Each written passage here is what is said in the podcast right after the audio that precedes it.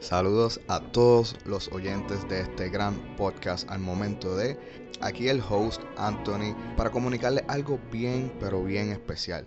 Como ustedes saben, lo que han estado siguiendo el podcast, yo he llegado al final de la creación de un largometraje, ¿ok? Una película.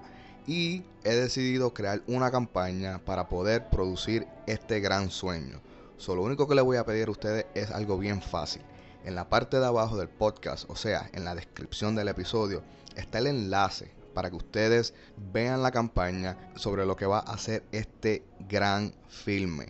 Y si desean ser parte de esta campaña, pues pueden hacerlo en la misma página. Estén bien pendientes a todas las redes sociales, tanto la de Instagram como la de Facebook, para más detalles sobre esta campaña. Así que muchas, muchas gracias anticipadas. Por favor, visiten la descripción del episodio para que los lleve al enlace de la campaña. Ahora sí, vamos para el episodio de esta semana del momento de.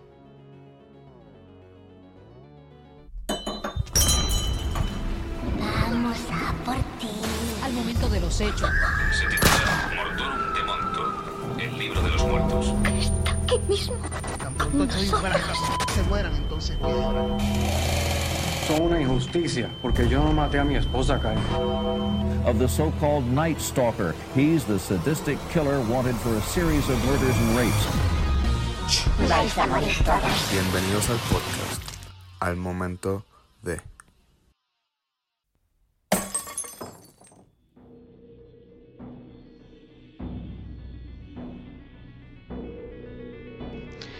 Bienvenidos a todos al episodio número 52 del Momento de Podcast, el mejor podcast de True Crime en español. Y hoy de verdad que llegamos eh, a uno de los episodios más notorios, eh, más grotescos en la historia del True Crime. ¿ok? Este es sin duda uno de los episodios, perdón, uno de los casos más reconocidos allá afuera. Pero antes de hablar del caso, tengo unos agradecimientos públicos que hacer eh, como parte de la campaña de donativos. Eh, estas, estas personas que voy a nombrar fueron, son oyentes que han, que han participado en la donación de, de fondos que estoy llevando a cabo para llevar, para poder producir el largometraje, el cual estuve escribiendo desde octubre, noviembre, algo así. Eh, estas personas son las próximas. Brenda Liz Velázquez, un fuerte abrazo eh, y muchas gracias, mi corazón, por, por tu donativo. Katherine, no voy a decir tu apellido porque después van y te buscan y, no sé, te joden, no sé. Mi mamá, este, gracias por, por mami siempre apoyar. Kerimar Santiago, Kerimar, este, y yo, yo creo que hablamos todas las semanas de algún caso que esté sucediendo y siempre como que ventilamos nuestra angustia por los casos que están sucediendo. Este, hablamos de, de las series que estamos viendo. So Kerimar siempre está apoyando cualquier causa que representa el podcast. Eh, José Rodríguez, este un gran amigo mío. Yo creo que desde toda la high school, de escuela superior, siempre fue, siempre hemos sido súper, súper amigos. Este, y también eh, aportó a esta causa de verdad, porque pues es un excelente ser humano. Una anónima que me pidió que no la mencionara, este, y pues voy a respetar sus deseos. Eso no la voy a mencionar, pero ella sabe quién es. Eh, muchas, muchas gracias por tu eh, gran donación a, este, a, a, esta causa. De verdad, también amiga mía de años, de años, desde como yo tenía, qué sé yo, como 12 años o algo así. Y por último, y por último, un, una persona parte del grupo de Aerostal en el aeropuerto, Jorge Ramírez. Este, so, muchas gracias a los donantes de esta semana. Muchos de ellos donaron como que corridito en un solo día y pues eso fue súper brutal. Eh, recuerden que el link está, el enlace está en la descripción del podcast, en la cuenta de Instagram, en la cuenta de Facebook. Si todavía ustedes quieren eh, ser parte de, los, de, los, de las personas que están ayudándome a llevar esta película a cabo, so, los invito a que por favor hagan sus donativos, el que ustedes quieran, de verdad, eso no, no, no, eso cualquier tipo de donativo va a ser más que agradecido, solo invito a que me ayuden a ser parte de esto.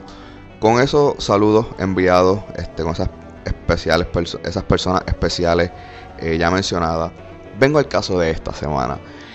Un caso con el cual también me identifico mucho, porque una persona que se fue de su casa en busca de un sueño. Este, y yo me identifico súper, súper brutal con, con, con, lo que esta persona hizo. Se fue de su casa en busca de, de, realizarse, de perseguir un sueño. Y lamentablemente, pues, nos vamos a enterar qué sucedió. O para los que ya lo conocen, este, pues ya saben cómo termina el caso. Esta persona eh, se llama Elizabeth Short y tiene una de las historias más conocidas, eh, no solamente en el estado de California, eh, no solamente en la ciudad de Los Ángeles, Hollywood, ¿verdad? Sino como, como les mencioné, en el mundo del, true crime, este caso es uno de los más famosos. Este caso yo me he puesto eh, y no, no, no, tengo miedo a, equivocarme.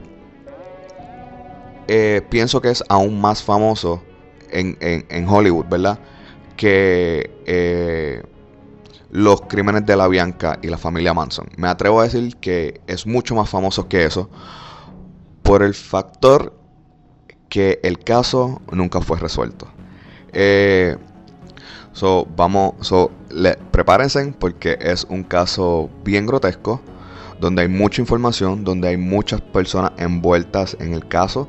Eh, so, si se pierden un poquito en los nombres, por favor, los invito a que den para atrás al episodio unos cuantos segundos y vayan eh, de verdad estando pendiente a los nombres que voy a mencionar porque hay mucha información, hay muchos personajes envueltos en esta historia. Hablando de personajes envueltos, hoy comienza Game of Thrones, Juego de Tronos. Eso, eh, si me pierdo, si me encuentran un poco deprimido, es porque a lo mejor murió algún personaje mío. Este, que espero que no sea así. Espero que John y, y Danny sobrevivan la serie, ¿verdad? So, envíenme muchas buenas vibras porque no sé cómo va a estar mi semana o mi mes con esta serie llegando a su final. Este, pero ahora sí, mi gente, vamos a darle al caso de esta semana. So, así que bienvenidos al episodio de la Dalia Negra.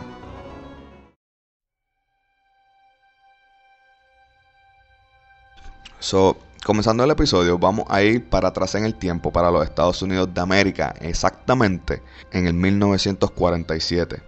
Una nación posguerra, este, donde literalmente acababa de culminar la Segunda Guerra Mundial, en el estado de California, precisamente en la ciudad de Los Ángeles, en Hollywood. Eh, esta ciudad iba a, iba a ser protagonista de uno de los crímenes que estremecerá las primeras planas del estado y por lo vil y grotescos actos de un solo asesinato. En la mañana del 12 de enero del 1947, precisamente a las 10 a.m., Betty Bersinger salió con su hija de 3 años de edad que se dirigían al zapatero local, obviamente, para arreglar unos zapatos, unos tacones en este caso. Para la sorpresa de Betty, su mañana iba a ser un poco más ocupada de lo que ésta tenía planeada. Cerca de un parque de donde residía Betty Bersinger, esta se percató de algo muy, muy blanco que le llamó la atención, lo que ella describió como blanco casi plástico. Betty curiosamente se dirigió a ver qué estaba tirado en el parque de la comunidad a las 10 a.m. Lo que esta mujer encontró fue algo sacado de las pesadillas de todos nosotros. Voy a empezar temprano, so aquí vamos mi gente, aguántense. En el suelo del parque se encontraba el cuerpo desnudo de una joven con los brazos hacia arriba y los codos doblados en un ángulo de 45 grados. Las piernas separadas exponiendo visible su vagina, ojos abiertos y su torso perfectamente cortado transversal. Gente, enfatizo, perfecto, un corte perfecto, intachable, simétrico, magistral, o sea, como cuando Messi anota un gol, así de perfecto, pero con calma porque aún no terminamos con lo grotesco. Este cuerpo tenía un fuerte golpe de trauma en la frente, o sea, en, en la cabeza, y en ambos lados de su cara había un corte desde la boca hasta las orejas de 3 pulgadas de largo, como la sonrisa del guasón de Batman en, en Dark Knight, ese estilo, ¿verdad? dentro de todo el trabajo y tortura que este cuerpo vivió, por ningún lado cerca de este cadáver había una gota de sangre. Por lo que Betty Bersinger, al presenciar esta horrorosa imagen, pensó que por lo pálido que se encontraba este cuerpo y al no haber sangre cerca de la escena, eh, ella pensó haber descubierto una broma y pensó que esto era un maniquí tirado en el parque. Gente, nunca, nunca es un maniquí, ¿ok? Nunca piensen que encontraron un maniquí. Repitan conmigo, por favor. Nunca es un maniquí. Siempre va a ser un fucking cuerpo que acabas de descubrir. Betty Bersinger, aún así pensando que encontró un maniquí, pero fue una broma de mal gusto, reportó este hallazgo a la policía. La policía llegó, estadió sus declaraciones y simplemente continuó con su día. El Departamento de Policía de Los Ángeles intentó identificar el cuerpo, pero no tuvo nada de éxito en este hallazgo. Esto puso en pánico y en terror a la ciudad de Los Ángeles. O sea, la cobertura de la prensa fue exagerada. Pero en este momento solamente tenemos una persona que sufrió una grotesca muerte que no ha sido identificada. eso complica la búsqueda de un sospechoso porque no sabemos por dónde comenzar. Cuatro días después del hallazgo, la prensa escrita de Los Ángeles le dieron el nombre de The Black Dahlia o la Dahlia Negra. Al séptimo día del hallazgo del cuerpo, el FBI entró a ayudar con la identificación de este cuerpo, que siete días después nadie había reportado desaparecido. Y los compuestos, o sea, los dibujos que te hace eh, la policía, nadie había reconocido la persona. O sea, obviamente estaba muy, muy lastimada, tenía heridas en la boca, como mencioné, eh, tenía un fuerte golpe en la cabeza que en las fotos se ven, ¿ok? So, parece ser que para la década de los 40 y los 50, el FBI tenía un sistema muy avanzado de identificación que los departamentos de policía de los estados. Estos dieron con la identificación exitosa de esta mujer asesinada. Y luego les diré cómo fue que dieron con, con esta identificación. La mujer identificada resultó ser Elizabeth Short, nacida en Hyde Park, Boston, Massachusetts, la tercera de cinco hijas de Cleo y May Short. Circa 1927, la familia Short se mudó de Portland, Maine, antes de establecerse en Medford, Massachusetts, un suburbio en, el estado de Boston. Es aquí donde Short creció y pasó la mayor parte de su vida. El padre de Elizabeth construía eh, campos de mini golf hasta que la Gran Depresión de los 30, eh, este, esta familia en general perdió completamente los ahorros y se quedó en bancarrota. En el 1931, eh, el auto del padre de Elizabeth, el jefe de familia, ¿verdad? Fue encontrado eh, abandonado en un puente cerca de Charlestown, en Boston, y se asumió que este hombre se suicidó al saltar al río. Creyendo eso, su esposa, eh, creyendo que su esposo había fallecido, la madre de Elizabeth Short se mudó con sus cinco hijas a un pequeño departamento en Medford y trabajó como bibliotecaria para poder sobrevivir y echar a sus, a sus hijas hacia adelante, ¿verdad? Curiosamente, Elizabeth Short padecía de bronquitis y de ataques severos de asma.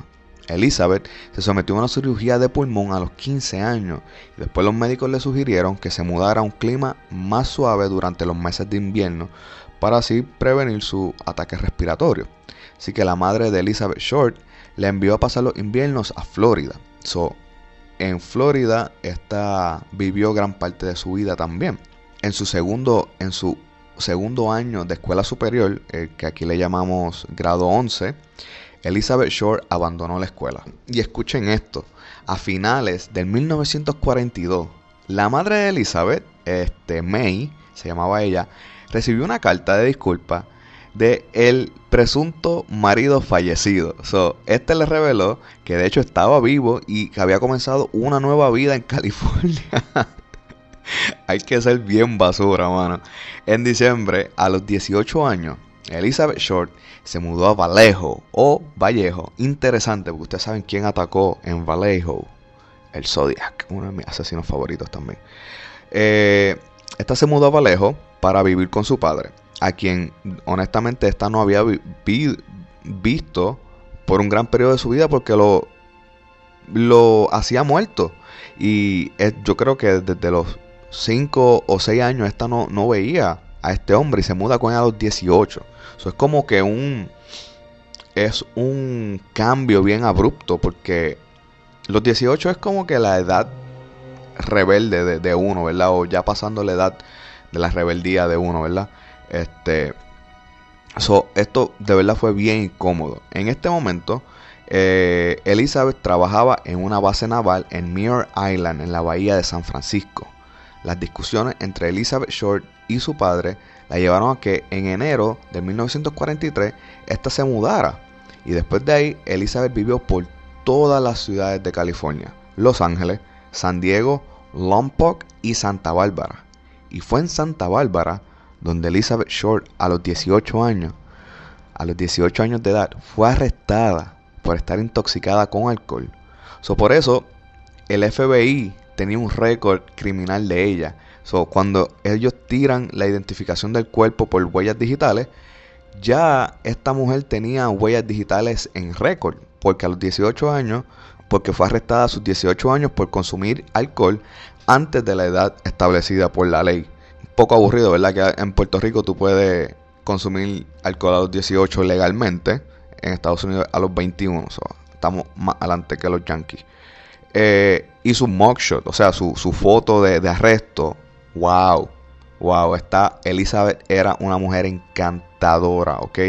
Con 18 años de edad, en esa foto, era una belleza impresionante.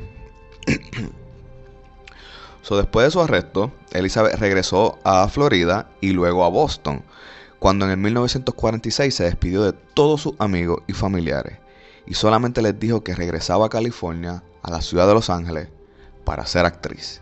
Y lo mismo que dijo, eso mismo hizo. Elizabeth llegó a la ciudad de Los Ángeles con el sueño de ser actriz de Hollywood. Esta trabajó como mesera, iba a castings e incluso tuvo algunos callbacks y fue extra en algunos rodajes. So, honestamente vivió el struggle, el sueño de realizarte. O sea, se arriesgó, se fue, dejó todo atrás y se arriesgó. Y, y de nuevo, la belleza abre puertas. Yo soy fiel creyente de eso. Este, no porque sea bello, pero porque sé que la belleza abre puertas. Eh, esta mujer tenía todas las de ganas. No sé si honestamente era buena actriz, pero era preciosa. So, eso de seguro le iba a abrir puertas en, en, en la industria de, de, en la industria de cine. Pero durante este tiempo, en el comienzo de su carrera, Elizabeth fue vista saliendo con diferentes hombres, nada malo, ¿ok?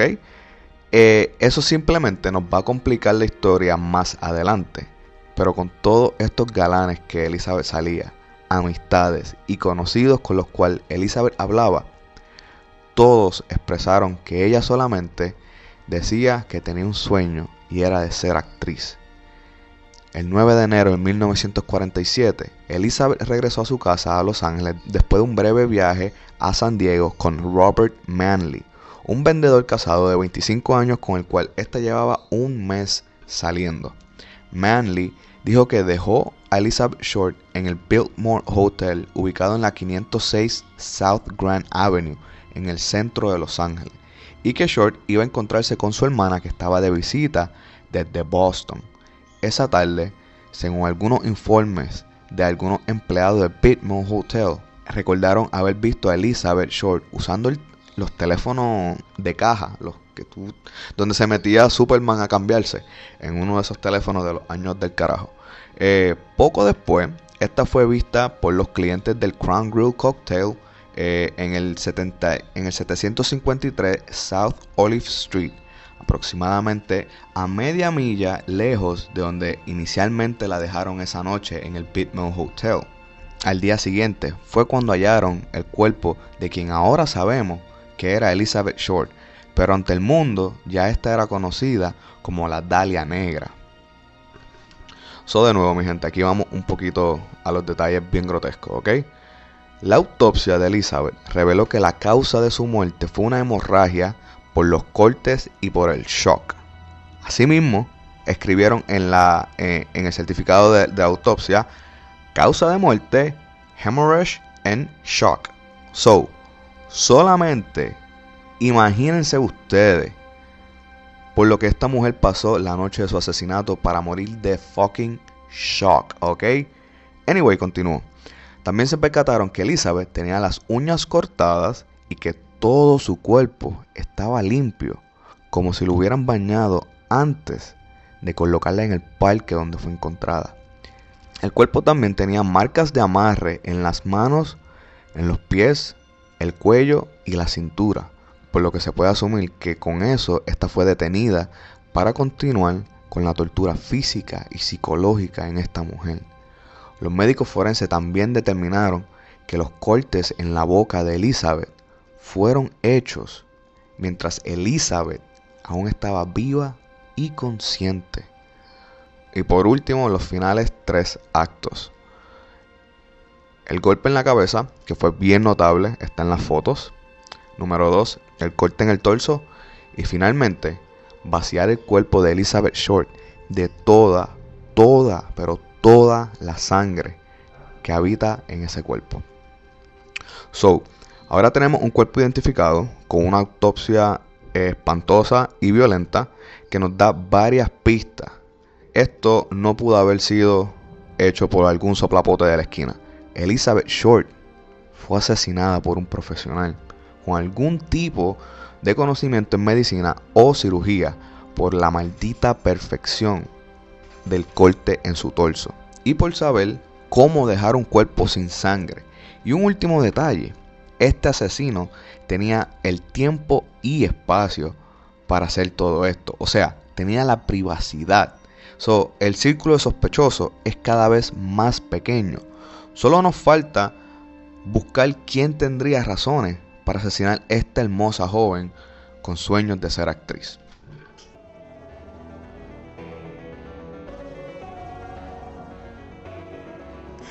Saludos mi gente, Anthony aquí nuevamente para recordarles que aún están a tiempo para hacer cualquier tipo de donación que ustedes deseen a la campaña del largometraje Aguacero de Mayo.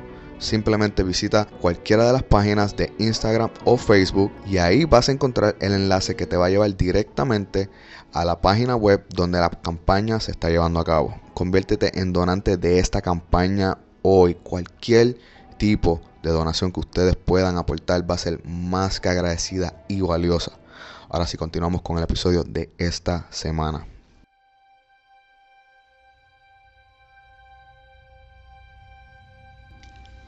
So, el LAPD no tuvo que trabajar mucho en la búsqueda del supuesto asesino.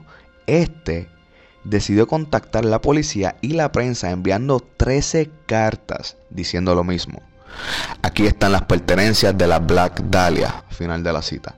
En cortes de periódicos, este tipo cogió periódicos, los cortó, formó las palabras que quería mencionar y eso es, lo que usan en, la, en las cartas de secuestro. Se ve súper espantoso. Anyway, voy a poner la foto en la página de Instagram y la de Facebook. Adjunto a esas cartas, eh, este envió la tarjeta del Seguro Social, el certificado de nacimiento, fotos de Elizabeth y una libreta de direcciones y de números telefónicos que uno cargaba antes, porque no habían teléfonos inteligentes, ¿verdad? Antes uno se memorizaba los teléfonos. Hoy en día yo no me sé el número de teléfono de mi abuela ni de mi mamá, porque el teléfono se lo sabe por mí, ¿verdad? Este hombre envió eso, pero dentro de esa libretita de direcciones y de número de teléfono habían varias páginas eh, perdidas o como si alguien las hubiese removido. Esto indica que probablemente, probablemente en esas páginas estaba la información de uno de los sospechosos de este asesinato. So, los sospechosos, eh, so, esta investigación fue tan extensa que algunos 300 hombres fueron interrogados.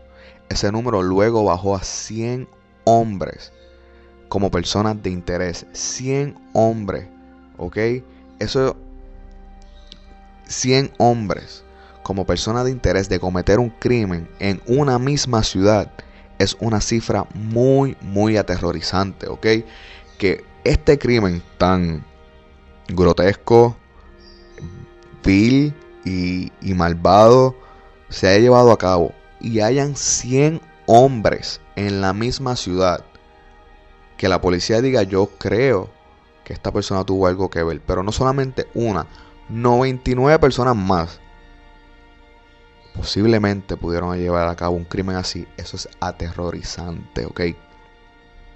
Pero al final, el número real de sospechosos fueron solamente tres. Recuerden, Elizabeth se veía casualmente conversando con muchas personas.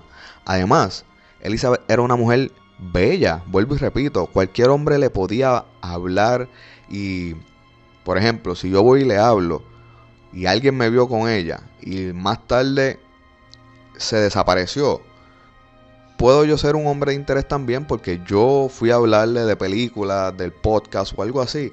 ¿Y qué sabía yo que tres horas después la iban a secuestrar y la iban a asesinar? So, eso también complica un poco más las cosas. De nuevo, ella era muy friendly, ella hablaba con muchas personas.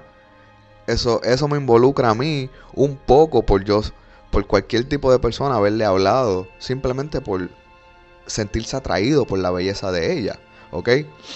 Y por eso yo fui la última persona tal vez en haberla visto viva y no tengo un carajo que ver con su desaparición, ¿ok? So, vamos al primer sospechoso. Este es Robert Manley, el hombre que dejó a Elizabeth en el hotel Biltmore la noche antes de su asesinato. Manley fue uno de los últimos testigos en conocer a Elizabeth y haberla visto viva. Esto fue, este, este fue cuestionado varias veces por la policía y su historia siempre fue la misma, declarándose inocente. Inclusive, Manley voluntariamente se sometió dos veces a la prueba del polígrafo y las dos veces la pasó con los números más altos, ¿verdad? En este tiempo, en los 47, 50, whatever, la prueba del polígrafo era lo más innovador en las investigaciones y en las interrogaciones. So que tú pases la prueba del polígrafo, honestamente la policía te va a creer, porque esta es la última en tecnología y que tú la pases, pues probablemente no tiene un carajo que ver con el caso, ¿ok? Pero no solo eso. En el 1954 la policía aún tenía a Manley como sospechoso, ¿verdad? Y esto le administraron una droga llamada sodium pentotal que alegadamente se usaba para decir la verdad. Y se, y, y se conocía a sí mismo como Truth Serum, ¿ok? Como el suero de la verdad. Recuerden, estamos en una era posguerra, so, todavía habían sueros que te hacían decir la verdad, todavía había, todavía existían eh, experimentos de hacer los super soldados que pelearan en la guerra. Había un montón de lo que eras pasando en el mundo todavía porque los nazis también estaban inventando con un montón de lo que eras para ese tiempo. So, el gobierno de Estados Unidos supuestamente tenía un suero que te hacía decir la verdad. Manley fue administrado esta droga y bajo esta droga, aún este hombre dijo que no tenía nada que ver con el asesinato de Elizabeth Short. Segundo sospechoso, no un sospechoso, pero es una persona de interés y es el detective Ralph Asdell, el último detective vivo de la investigación. Este dijo, y cito, haber conocido el asesino de la Dalia, pero era una persona de poder y el Estado nunca iba a ir detrás de él. Final de la cita. Pero luego, en el 1997, en una entrevista del LA Times, o sea, un periódico famoso en Los Ángeles, este dijo que sí sabía quién fue el asesino de la Dalia. So, este hombre, a través de los años, o sea, esto fue en el 47, casi 30 años después, todavía él dice haber sabido quién fue el asesino de la Dalia. Esto suena como un poco pedazo de mierda de su parte, pero todos los artículos que yo leí decía que la corrupción en el gobierno entre los, en los 40 y 50 era súper, súper obvia, en especial en la policía. So tal vez el detective Asdel tenía razón cuando decía que nadie haría nada en contra del sospechoso.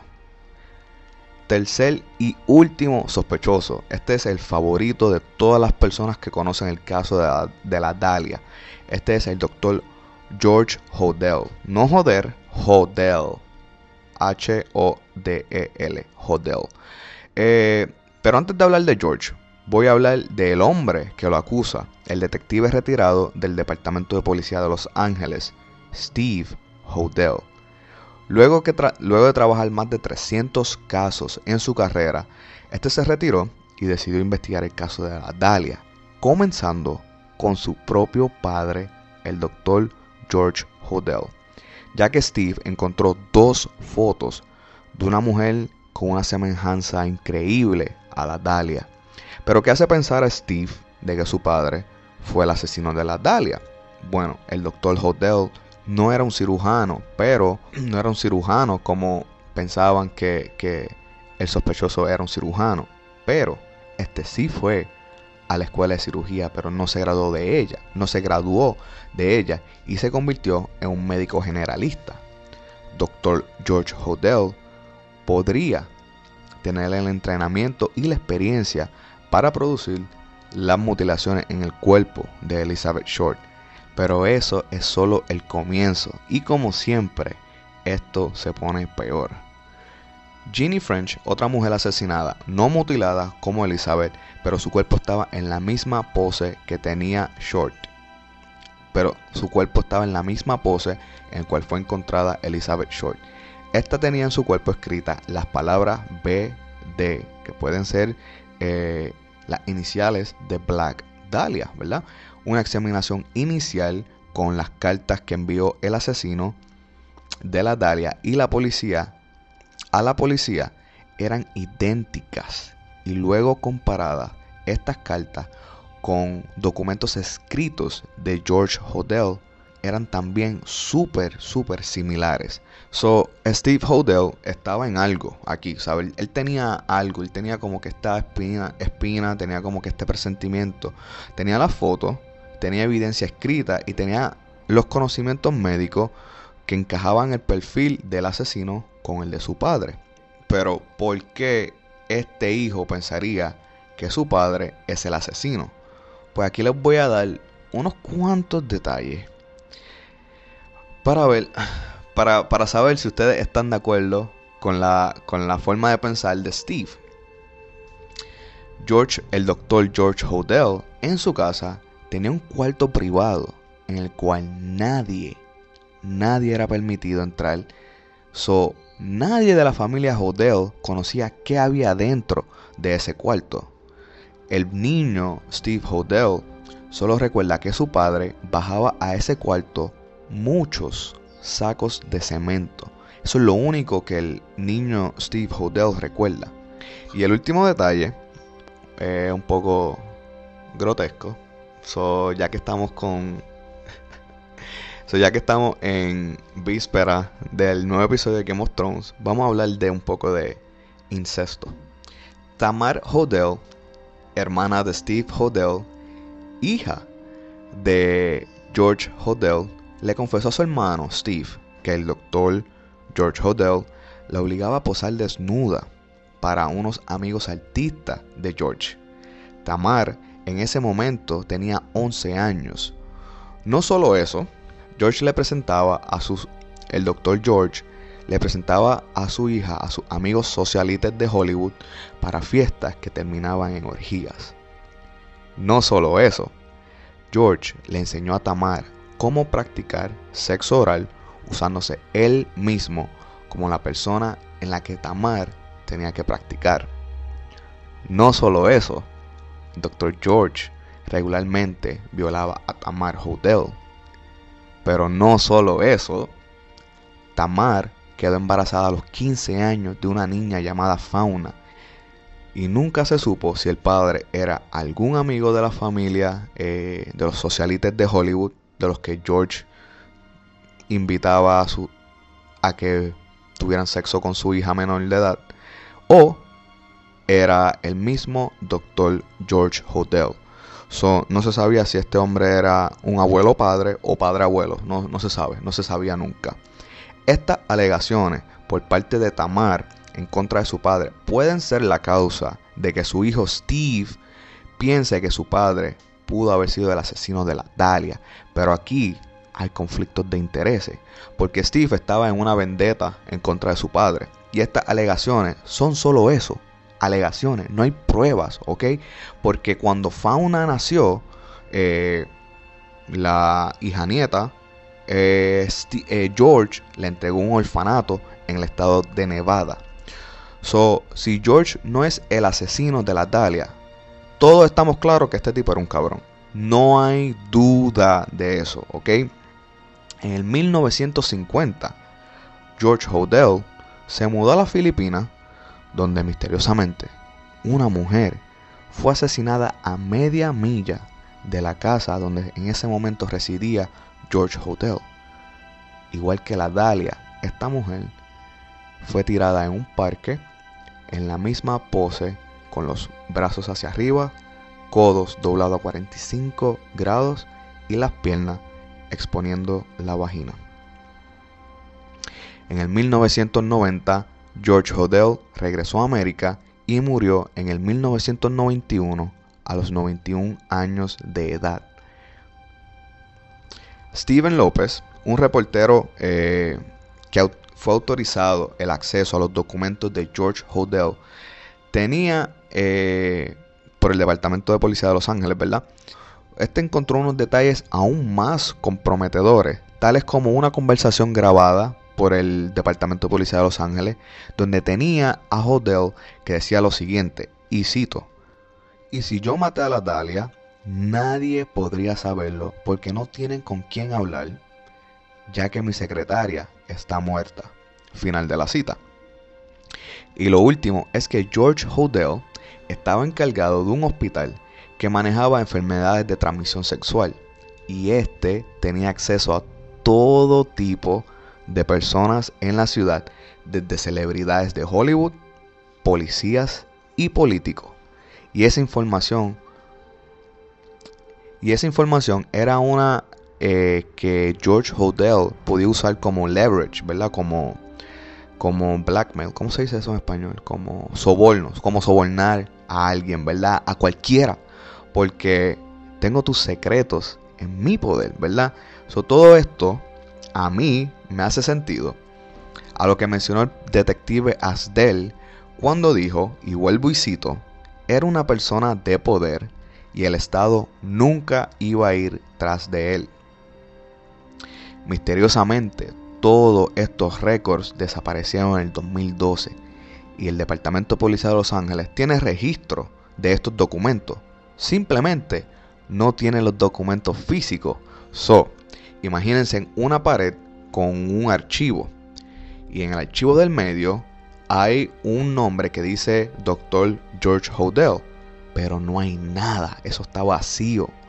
So, yo no creo que la policía haya sido capaz de desaparecer eso o alguien, porque pues nosotros tenemos que confiar en el gobierno. Ellos nunca serían capaces de desaparecer tanta información sensible y que pueda comprometer a uno de ellos mismos.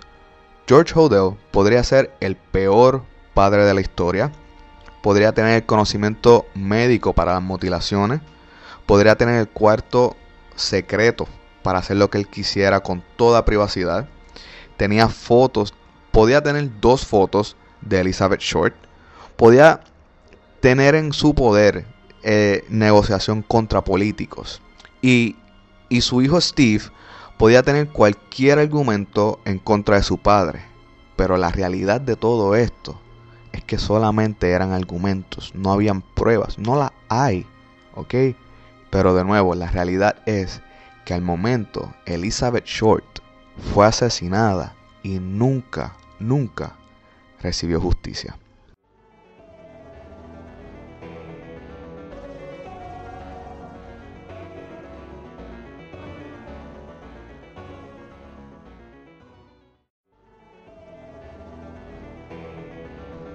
So ahí lo tienen mi gente, el caso de esta semana, la Black Dahlia o la Dahlia Negra. Es un caso súper, súper famoso. Yo creo que pues, la mayoría de ustedes lo han escuchado porque de nuevo es, es viejísimo. A cada rato yo veo fotos de, de, de su hallazgo, que es súper grotesco, en Facebook. Eh, es un caso que de verdad yo quería hacer y no me había motivado a hacerlo. Simplemente como que me nació por, por lo de la campaña, porque ella pues se fue de su, de su casa en busca de este sueño y en parte me sentí identificado con, con, con la manera de pensar de Elizabeth Short. Lamentablemente todavía es un caso que está unsolved, ¿sabes? No, no ha sido resuelto casi un montón de tiempo después, casi 80 años después, sigue siendo un caso que nunca encontraremos el verdadero culpable. Eh, de nuevo, Dr. George Hodel es el favorito ante todos los sospechosos de este caso por todas las cosas que mencioné, pero nunca, nunca fue declarado eh, culpable, nunca fue declarado este, de verdad el, el sospechoso primordial, simplemente fue el favorito por todos los detalles.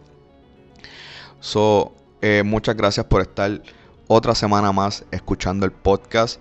Muchas gracias eh, a a las personas increíbles que han donado a la campaña. De verdad que se los agradezco. Ustedes no tienen idea de lo agradecido que estoy con ustedes. De nuevo, si todavía ustedes no lo han hecho y aún desean hacerlo, el enlace está en cualquier página eh, de las redes sociales, Instagram, Facebook, Aquí mismo en el enlace de, la descripción del episodio está el link que te va a llevar a la página de Indiegogo donde puedes hacer la donación que tú quieras, ¿ok? So, hasta aquí he llegado, hasta aquí he llegado por la semana de hoy. Esta noche me voy a ver Juego de Tronos, no sé cómo esté mi salud emocional para la semana que viene, no sé qué me prepare esta serie para la noche de hoy. Pero los quiero demasiado. Los veo la semana que viene en otro nuevo episodio de Al Momento de... Ah, antes de irme. Este caso al momento tiene una serie que se llama I Am the Night. Yo soy la noche. Eh, si no me equivoco está en el canal TBS o TNT. No me acuerdo, uno de los dos. Eh, TBS o TNT. Eh, una cadena norteamericana pero creo que lo pueden ver en la página web de dicha cadena. De nuevo, no sé cuál es, si es TBS o TNT, pero tiene una serie al momento de, de, ¿sabes? Ahora mismo, yo creo que empezó en enero la serie. Se llama I Am the Night, Yo Soy la Noche. Está basada en el caso de la Black Dahlia. So, cada vez hay más true crime llegando a la televisión y eso está súper bueno, de verdad. Pero de nuevo, apoyen las causas independientes también. Eh, los quiero, mi gente. Los veo la próxima semana en otro nuevo episodio de Al Momento de. Y recuerden, siempre nos damos cuenta que siempre es quien menos tú piensas que es. Los quiero, los veo.